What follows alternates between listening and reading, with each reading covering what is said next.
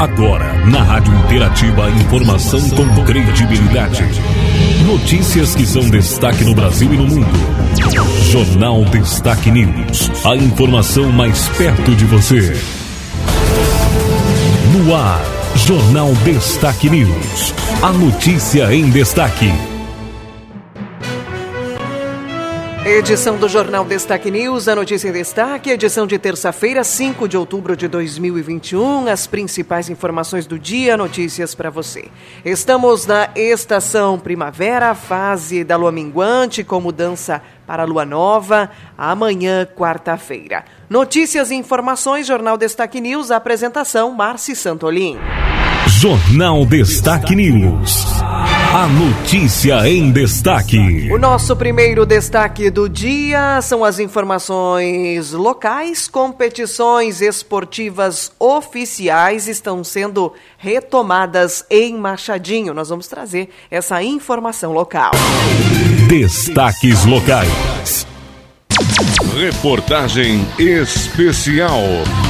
Reportagem especial. Depois de algum tempo sem falar em competições esportivas coletivas e oficiais que promoviam a participação de atletas locais e suas respectivas equipes, através de uma competição salutar e da integração, o esporte novamente terá seus momentos de alegria. O setor de esportes do município de Machadinho está trabalhando na organização e realização do campeonato de futebol 7 e muito em breve de futsal. Quem fala sobre o assunto é o coordenador de esportes, Ademir Menon. Cumprimentar aos amigos do esporte, depois de um bom tempo ausente das, das mídias. Dizer que o município de Machadinho está retomando as atividades esportivas oficiais com possibilidade de campeonato de futebol de salão e futebol 7. Então, nesse momento, uh, nós vamos direcionar o nosso evento para o Futebol 7,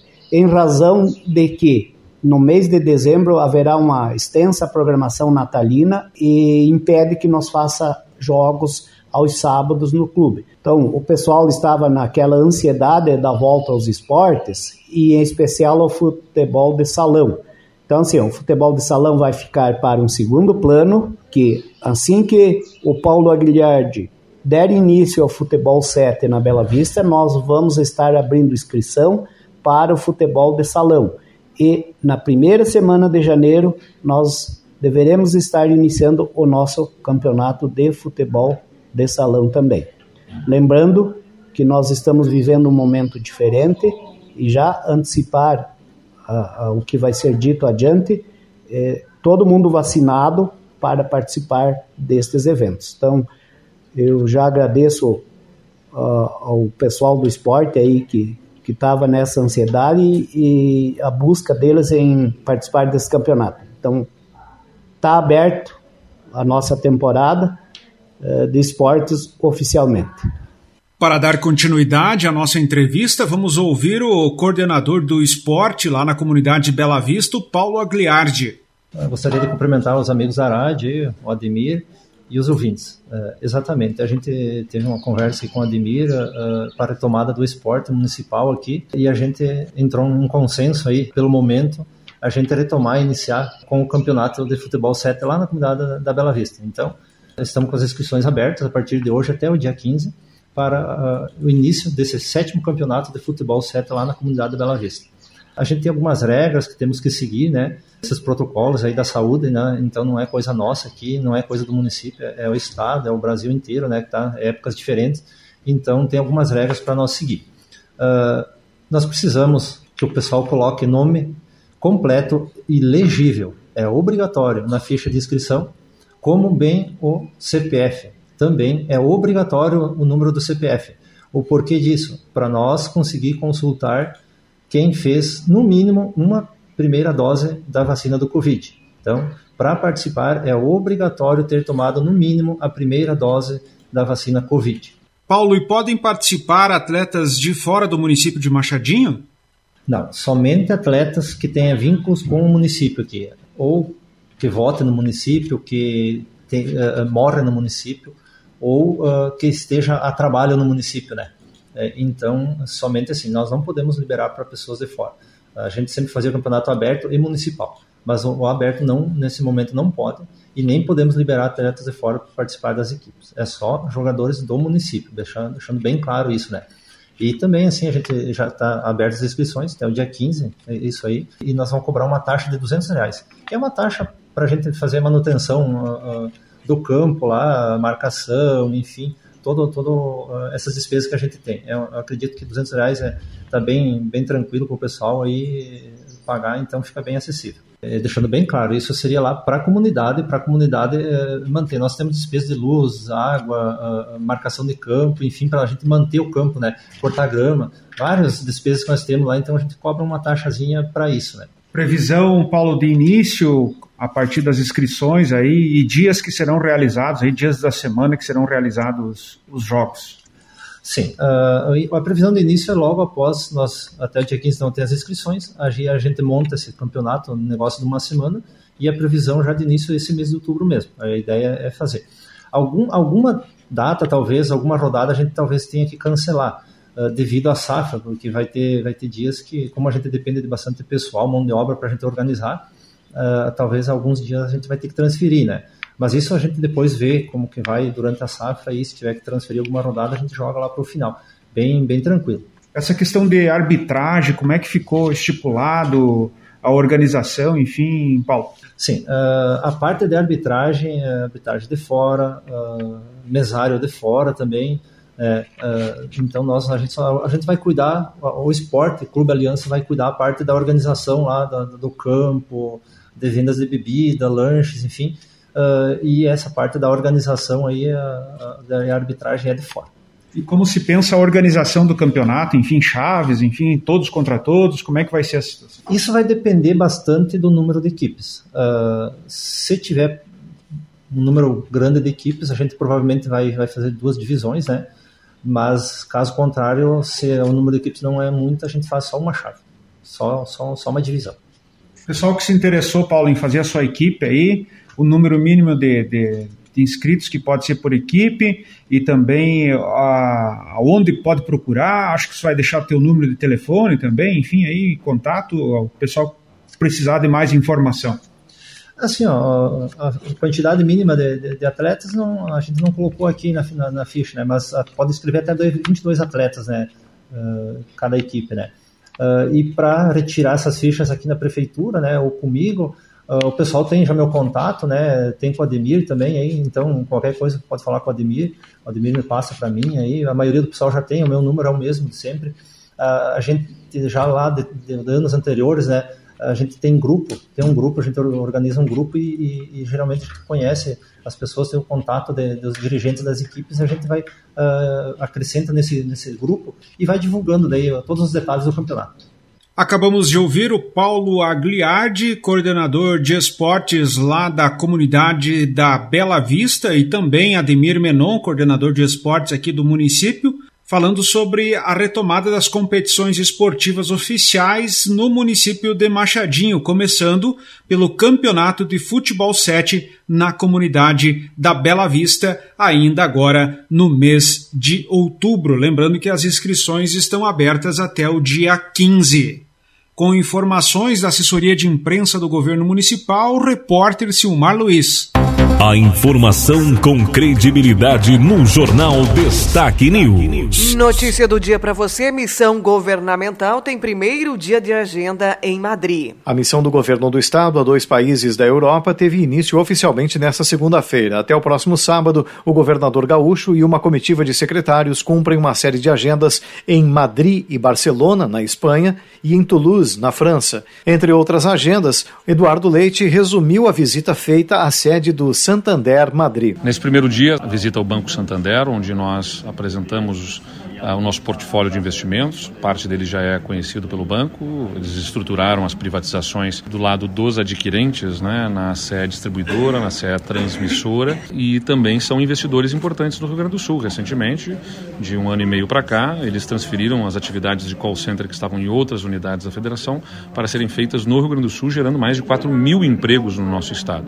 Então, uma relação importante com o Banco Santander, que é um banco espanhol, que tem essa presença forte no Brasil e no Rio Grande do Sul uh, para que se mantenha essa política de investimentos e se aprofunde a política de investimentos do banco no nosso estado. Leite ainda destacou outras agendas de reuniões realizadas no primeiro dia da missão governamental. Tivemos a oportunidade de ir à Câmara do Comércio Brasil e Espanha, apresentando o estado de forma mais detalhada a diversos investidores, especialmente na área de infraestrutura, e falar das privatizações que vêm pela frente e das oportunidades de negócios. Fomos à Telefônica, onde discutimos as mudanças de tecnologia, concluímos o dia na OEI, que é a Organização dos Estados Ibero-Americanos, com quem firmamos um protocolo de entendimento para atuar especialmente em duas frentes na educação: a implantação de um museu da escola do futuro e também vamos desenvolver com eles um projeto de busca ativa para trazer de volta os alunos que deixam as escolas. O projeto Museu Escola do Futuro deverá ser implementado no Instituto de Educação Flores da Cunha, em Porto Alegre. A expectativa é de que a primeira fase de implementação do projeto seja iniciada já no primeiro semestre do próximo ano. No que se refere à busca ativa dos alunos, em função da evasão escolar, principalmente em função da pandemia, o trabalho será dividido em equipes em cada uma das regiões do estado. Esses grupos farão uma análise caso a caso para desenvolver uma atuação específica para trazer o aluno de volta à sala de aula. Agência Rádio Web, de Porto Alegre, Marcelo Vaz. Com informações do dia também para você, a gente vem com a notícia de que o Ministério da Saúde amplia faixa etária de vacinação contra meningite. O Programa Nacional de Imunizações, PNI, do Ministério da Saúde ampliou até dezembro de 2021 a faixa etária para recuperação de doses da vacina meningocócica C. A alteração vale para crianças e adolescentes de até 10 anos, 11 meses e 29 dias não imunizados. A medida tem como objetivo proteger este público, evitar surtos da doença, além de otimizar o uso das doses da vacina em virtude da baixa cobertura nos últimos anos. Segundo o PNI, até agosto de 2021, apenas 50% 10% do público-alvo da vacina meningocócica C completaram o esquema vacinal recomendado. A queda não é de hoje. Quem detalha é a doutora Shirley Lima, farmacêutica da Fundação Ezequiel Dias, a FUNED, e gerente do projeto de transferência de tecnologia da vacina meningocócica C. A cobertura vacinal desejável é de 95%. Em 2016, chegamos a atingir em torno de 93% para a vacinação completa, ou seja, as três doses previstas no calendário nacional de imunização. Em 2019, a taxa já tinha sofrido uma queda para 86%. Mas com a pandemia, a situação piorou, pois em 2020 o índice registrado foi de 76% e é provável que seja menor ainda em 2021. A meningite é uma doença séria que pode ser causada por diversos agentes infecciosos, como bactérias, fungos e vírus. A meningite meningocócica pode, em 24 horas, mudar o rumo da vida do paciente. A evolução rápida e a alta letalidade são algumas das características mais preocupantes. A infectologista doutora Alessandra Michelin, gerente médica de vacinas da GSK, aponta os benefícios dos imunizantes. Devido às baixas coberturas que nós estamos tendo na pandemia, a faixa etária foi ampliada até os 10 anos, até dezembro desse ano. A adoção dessa medida tem como objetivo aumentar a proteção contra a doença meningocócica, evitando surtos da doença pelo sorogrupo C, além de hospitalizações, sequelas, tratamentos de reabilitação e até mesmo óbitos. Atualmente no Brasil existem vacinas para a prevenção dos cinco tipos mais comuns da meningite meningocócica: A, B, C, W, Y. O esquema posológico varia de acordo com a vacina utilizada e com a faixa etária de início da vacinação. Para obter mais informações sobre como se prevenir, consulte seu médico. Esse material foi produzido em parceria com a GSK, Agência Rádio Web, produção e reportagem, Norberto Notari. Informações agora para você, notícias da área política. Política em destaque. Vamos à informação da CPI da Covid que entra na reta final. A CPI da Covid retoma as atividades nesta terça-feira com o depoimento do diretor da VTC Log. A expectativa do chamado G7 da comissão é pressionar o sócio da empresa de logística Raimundo Nonato Brasil para saber sobre os saques em dinheiro vivo feitos pelo motoboy Ivanildo Gonçalves. O funcionário sacou quase 5 milhões de reais. A CPI quer saber para onde teria ido este dinheiro.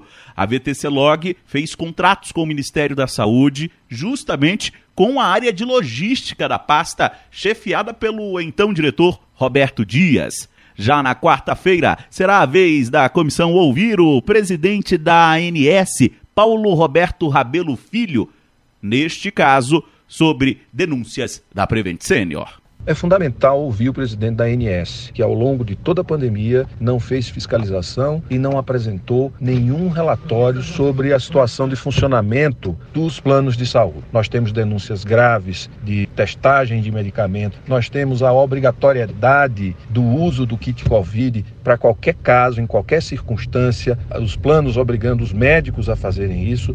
Na quinta-feira, a comissão deve ouvir dois médicos que apresentaram uma série de denúncias à CPI contra a Prevent Senior.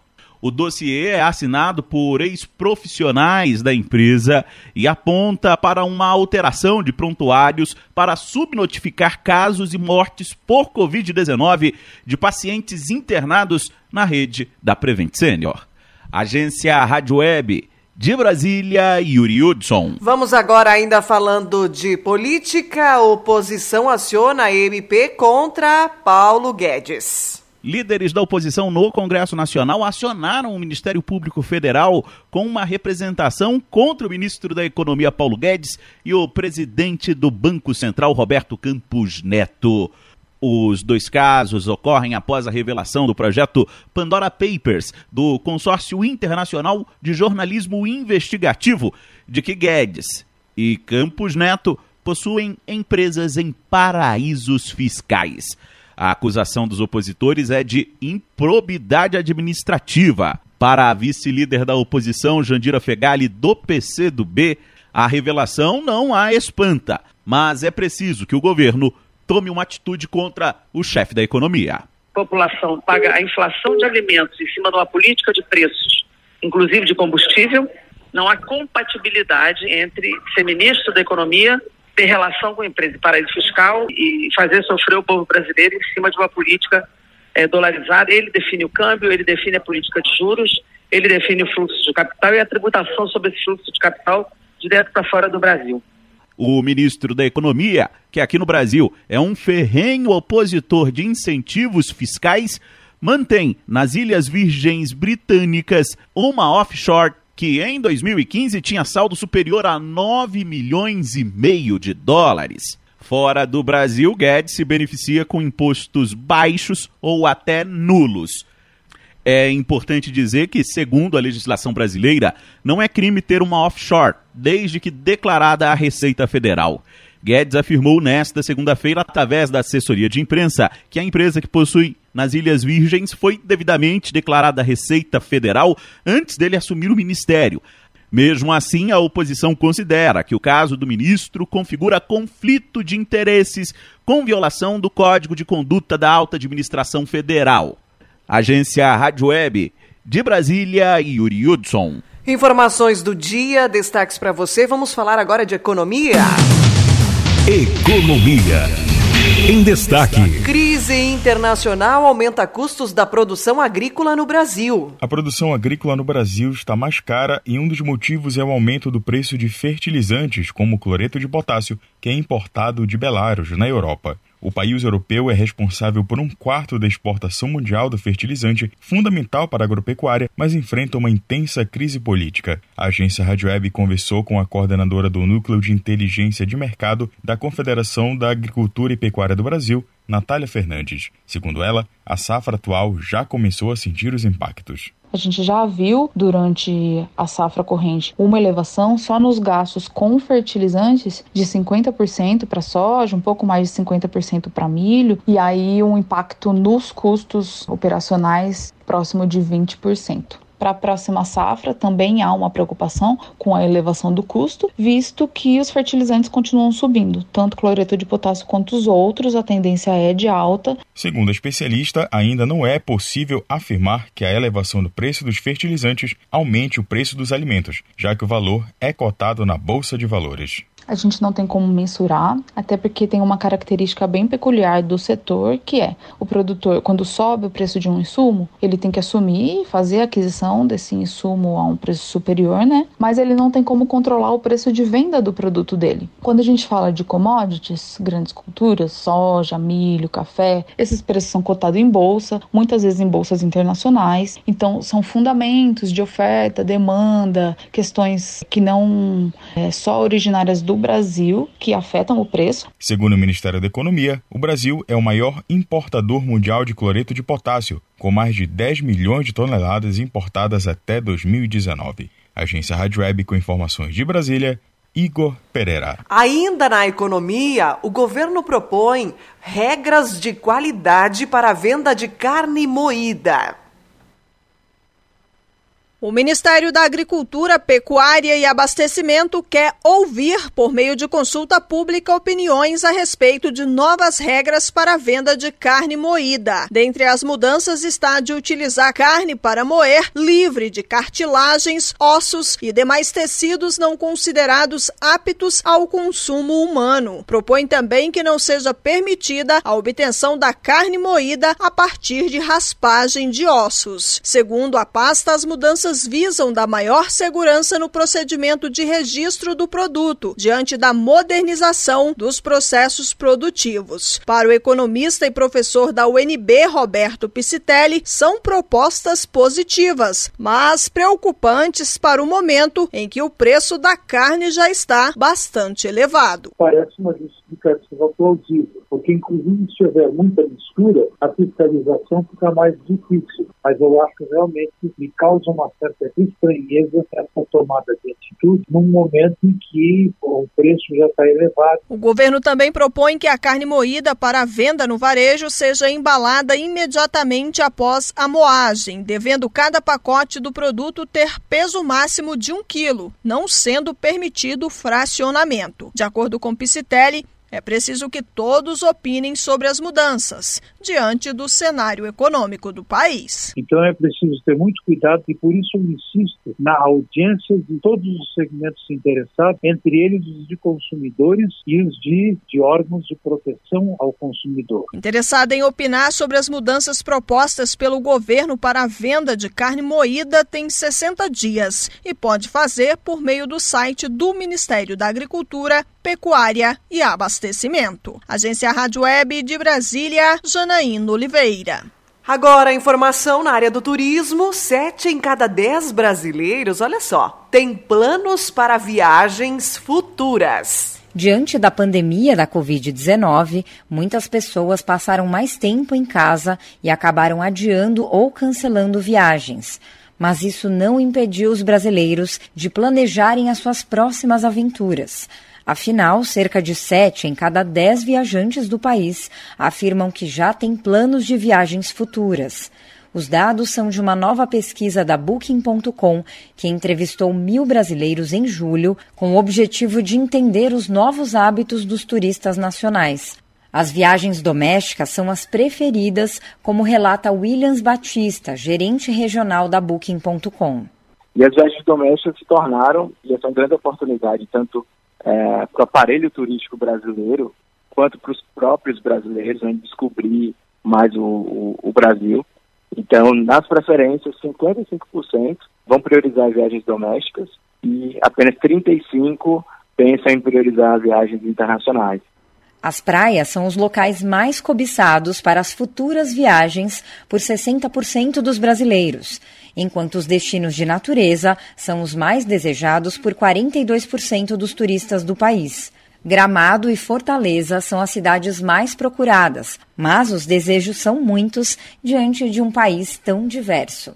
Como o Brasil tem muitos atrativos, então, à medida que a gente muda tipo de atrativo, a gente vai mudando também a cidade. Então, a gente tem desde Chapada Diamantina, na Bahia, Foz do Iguaçu, Bonito, né, quando fala em destino de natureza, são os principais. Nós temos cidades grandes também, sendo super buscadas, né, São Paulo, Rio de Janeiro, Fortaleza. A pesquisa também avaliou que os protocolos de saúde e segurança adotados pelas acomodações são um fator prioritário para 65% dos entrevistados após a pandemia E só depois vem a questão dos custos da viagem. Agência Rádio Web de São Paulo, Carolina Cassola. Nas informações de hoje também, agora na área da tecnologia, o WhatsApp, Instagram e Facebook voltaram então a funcionar após seis horas né, de falta de conexão.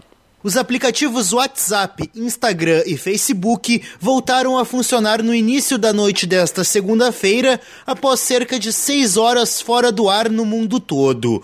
As três redes sociais comandadas por Mark Zuckerberg apresentaram instabilidades desde o meio-dia. Durante toda a tarde, não foi possível o envio de mensagens ou a publicação de posts nos aplicativos. O assunto foi o mais comentado durante toda a tarde no Twitter, a rede social que sobrou. Lá, a conta oficial do Facebook pediu desculpas pela pane e informou a retomada do funcionamento no início da noite. Até o momento, os aplicativos não informaram oficialmente o real motivo da queda.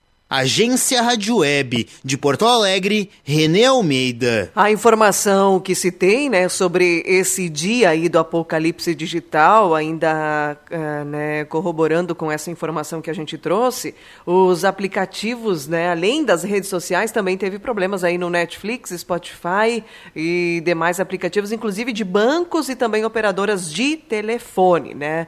Os serviços começaram a cair por volta das 13h25, depois que o WhatsApp, Instagram e Facebook saíram do ar, né? As empresas aí uh, também se posicionaram, né, sobre isso. A informação é de que estariam passando por um problema de rede, né? E a comunicação oficial do Facebook foi que um apagão, né, foi ocasionado aí por falha interna. Essa informação que se tem, né, sobre esse apocalipse digital de ontem. Falando sobre as informações do dia também, a gente traz: o Brasil registra 204 mortes e 10.424 novos casos de Covid-19 né, em 24 horas. A gente traz aqui uma informação também e traz um alerta, né? para quem nos acompanha é a, a, atenção né, ao golpe e golpes via Pix. Né? A gente tem utilizado esse aplicativo que Uh, vamos uh, falar, né, a verdade que tem facilitado muito a nossa vida, né? Pagamentos, movimentações financeiras, né? O Pix veio aí para trazer uma comodidade ainda maior. Então aumentaram os registros de fraudes relacionadas ao Pix. Um alerta geral diz respeito à utilização do celular. Em grandes centros, né, grandes cidades, o roubo de aparelhos tem aumentado signific, uh, né, de uma forma aí significativa que quer dizer, né, que as pessoas estão se aproveitando, né, do uso desse aplicativo também para roubar o celular e depois aproveitar, lesando, né, as pessoas com aí as movimentações bancárias. Ao tomar posse do celular, os ladrões ah, de forma fraudulenta, né, desbloqueiam o aparelho, passam a ter acesso a todas as suas informações, acesso aos aplicativos. Também há, né, o cuidado aí com as aproximações. Com relação ao Pix, a orientação é reduzir o limite de transações. Isso mesmo, o limite de transações. O valor existente geralmente está disponível para transferência de até 60 mil reais. Para garantir que, em caso de furto, né, você não seja ainda mais lesado, o indicado é reduzir, então, o máximo possível o saldo disponível. Se você pode fazer, você pode fazer isso né, pelo próprio aplicativo ou com auxílio na sua instituição bancária, né? Vale o alerta também para que você não forneça, né, nunca, lembrando disso, nunca forneça seus dados através de mensagens de texto ou ligações, né, naquela tentativa também de atualizar algum sistema, né, atualizar os dados. Fique sempre alerta e tenha cuidado com esse tipo então de abordagem, né, muito perigosa e que pode então lesar você de uma forma aí, econômica. Informação do dia: mãe de Nego do Borel registra desaparecimento do filho. O artista foi eliminado há poucos dias né, do reality A Fazenda. Notícia no nosso estado: mortes e casos de coronavírus aumentam em comparação à semana anterior no Rio Grande do Sul. Erechim não registra óbitos de Covid há mais de um mês e o número de internações permanece o mesmo aí da última uh, semana, né? Dos três internados, ah, então, nos, em Erechim, internados por Covid, apenas três pessoas. Uma delas é Erechinense. Então, essa informação para você falando do âmbito regional, também falando da Covid-19. Informações de hoje para você, as nossas notícias. Destaques esportivos. Vamos às informações do esporte. Borja tem lesão confirmada e vira desfalque para o Grêmio por quatro semanas. Centroavante torceu o tornozelo esquerdo no segundo tempo da derrota para o esporte no domingo e deve ser cortado da seleção da Colômbia. Grêmio sofre seis gols em derrotas seguidas e pode atingir pior marca dos últimos cinco anos. Felipão tem dúvida no meio para a vaga de Vila Sante Campaz para ser titular do Grêmio, o Campas, né, pode ser o titular então do Grêmio diante da dúvida, né, na vaga de Vila Sante. O Grêmio que joga então amanhã, quarta-feira às 21h30. Aguirre começa a avaliar substitutos de Cuesta e Edenilson. Zagueiro está suspenso e volante se juntou à seleção brasileira para jogos das eliminatórias da Copa do Mundo. Após dois meses com tempo para treinar, Inter encara a maratona de oito jogos em 29 dias.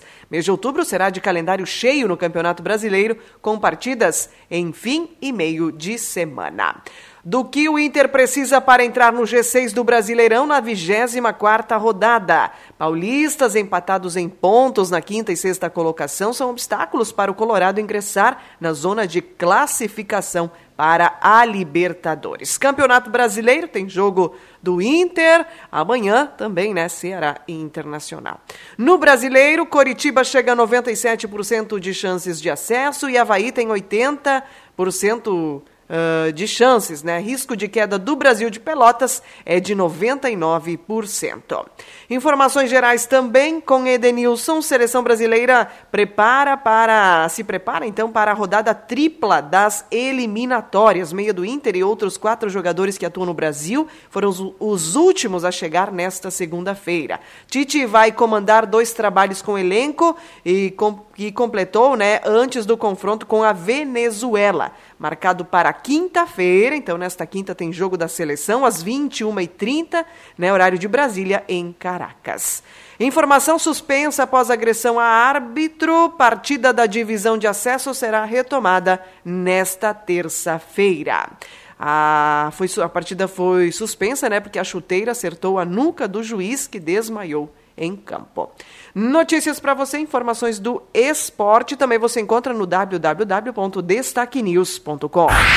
Agora em destaque a previsão do tempo. Tempo firme predomina no Rio Grande do Sul hoje, com frio para outubro, amanhecer teve geada em alguns pontos. O Rio Grande do Sul terá o predomínio do tempo firme hoje em todo o estado. Segundo a Metsumeteorologia, uma massa de ar seco e frio de alta pressão cobre o estado e traz um dia de sol e amplo período de céu claro em diversas áreas. O tempo aberto e frio da madrugada favoreceu a formação de neblina e nevoeiro em pontos isolados. Nuvens podem aparecer no noroeste e no norte gaúcho, em especial no final do dia. O dia começou com muito frio para essa época do ano e formação de geada isolada e fraca em baixadas de diferentes regiões. Mas com a presença do sol, a temperatura vai se elevando e a tarde será de tempo agradável. A Somar Meteorologia traz a previsão do tempo para Machadinho hoje. Teremos máximas hoje à tarde de 25 graus. Amanhã, quarta, volta a instabilidade. A gente tem previsão de chuva para amanhã de 24 milímetros, 16 a 23 graus. Quinta-feira, tempo fechado chuvoso com possíveis trovoadas, 15 a 22 graus, 12 milímetros. Sexta, tempo fechado chuvoso com possíveis trovoadas, 24 milímetros sexta, 16 a 20 graus. Para sábado também está prevista instabilidade, 48 milímetros, 16 a 21 graus. Domingo, a condição ainda é para pancadas isoladas, 9 milímetros domingo.